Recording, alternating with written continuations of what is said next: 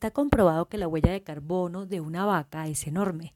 Solo 5 kilos de carne emiten la misma cantidad de dióxido de carbono que un barril de petróleo, según mediciones ambientales académicas, lo que quiere decir que una res de unos 400 kilos con destino al sacrificio contamina tanto como 76 barriles de crudo.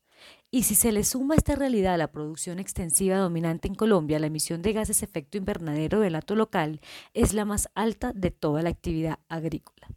Hay mucha evidencia científica global de esta realidad y existen muchos estudios que desvirtúan estas hipótesis. El mismo ejercicio se puede hacer para la producción de leche derivado del mismo hato nacional y más preocupante aún son los cultivos de papa en zonas de páramo que no solo destruyen los bosques de niebla, sino que contaminan las llamadas fábricas de agua con los dañinos productos químicos que se le aplican al tubérculo para crecer su producción y que son generadores de cáncer de estómago. Pero nada ayuda que políticos oportunistas convoquen a días sin carne, leche o papa para proteger el ambiente, pues olvidan algo muy simple y es que estos productos son fundamentales en la dieta alimenticia de los colombianos y protagonistas sin reemplazo de la canasta familiar. Desde esa perspectiva se puede convocar días sin olvidando aportar alternativas de sustitución reales. Es cierto el papel contaminante del hato ganadero, máxima en el modelo extensivo y el papel destructor de los cultivos de papa en los páramos, pero no se puede estigmatizar a sus productores ni llevarlos a la quiebra sin brindarles posibilidades de sustitución de su actividad económica. No podemos pretender construir un país vegetariano o libre de cultivos en las zonas de reserva ambiental sin caminos alternos para miles de familias que derivan su sustento de la producción de papa, leche y carne.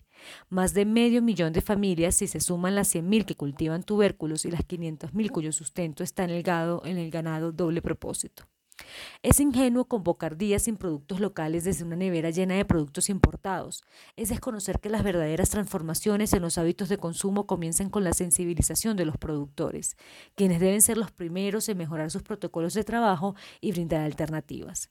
Promover no consumir carne durante un día es quizás disparar la compra de enlatados y otros no perecederos llenos de conservantes que socavan el producto local en un momento de crisis económica y de graves consecuencias en la red de abastos de las ciudades.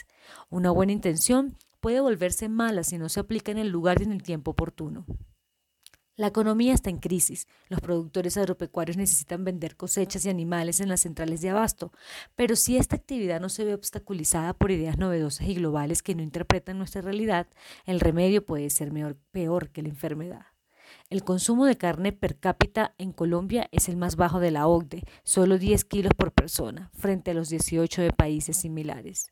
Hay revoluciones alimentarias que deben llegar, pero antes de eso deben dejar que consumidores y productores lleven un mismo proceso de transición.